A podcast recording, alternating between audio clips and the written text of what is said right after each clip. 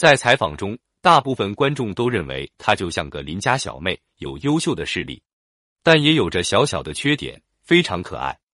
而其他的六位选手就让人高不可攀，仿佛根本不是人。美国心理学家阿伦森发现，一个能力非凡而又完美无缺的人的吸引力，远不如一个能力非凡但身上却有着常人的缺点的人强。这条规律被称为“讨厌完美律”。这恐怕是人们认为太完美反而缺失人情味，倒不如有个性、有小毛病的人更贴近人性。为什么会这样呢？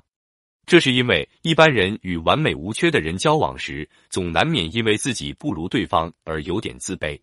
如果发现精明人也和自己一样有缺点，就会减轻自己的自卑，感到安全，也就更愿意与之交往。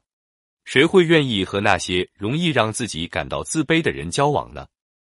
所以，不太完美的人，有些小缺点的人，更容易让人觉得可亲可爱。而且，从另一个角度来看，世界上不可能存在真正完美、没有缺点的人。有一位大龄女青年，具有高等学历，容貌很漂亮，事业上也很有成就。她在方方面面都对自己要求严格，在很多人眼里可以算一位相当完美的人。当然，她在择偶方面的标准也相当高，稍有缺点的就看不上，觉得配不上自己，又觉得婚姻是终身大事，不能马虎，宁可等着，也不能将就。结果抱着这样的观念，一晃四十了，还是孑然一身。他自己感到很奇怪，像他条件这样好的人，为什么就不能被好男人发现呢？他不知道，正是他的完美把许多男士吓着了。每个人固然希望自己的对象能具有较多的优点，可是如果这个人真的完美，却也让人受不了。首先会怕自己配不上对方，其次因为对方要求高，你稍有缺点。他他就要求你改正，你肯定会活得很紧张、很累。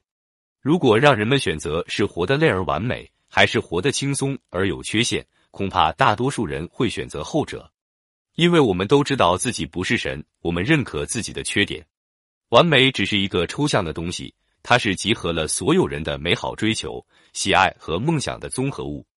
它本身只是一个逻辑上存在的词语，在现实中根本就没有真实的存在体。我们所认为的完美的东西，只存在于我们人类的无限向往和不断追求中。本章小结：如果你永远都能按照对方的观点去想，换个角度说，就足够成为你一生中一个新的里程碑。谁都希望自己比别人聪明，谁都不愿意别人发现自己的失误。很多人最大的本事，就是通过宣扬别人的错误来显示自己的聪明，而这恰恰触到了别人的心病。所以，有意无意的张扬别人的错误，是一种损人不利己的行为。人心隔肚皮，每个人心里都有一块自留地，我们必须尊重他们，不能开那些残酷的玩笑。如果发现精明人也和自己一样有缺点，就会减轻自己的自卑，感到安全，也就更愿意与之交往。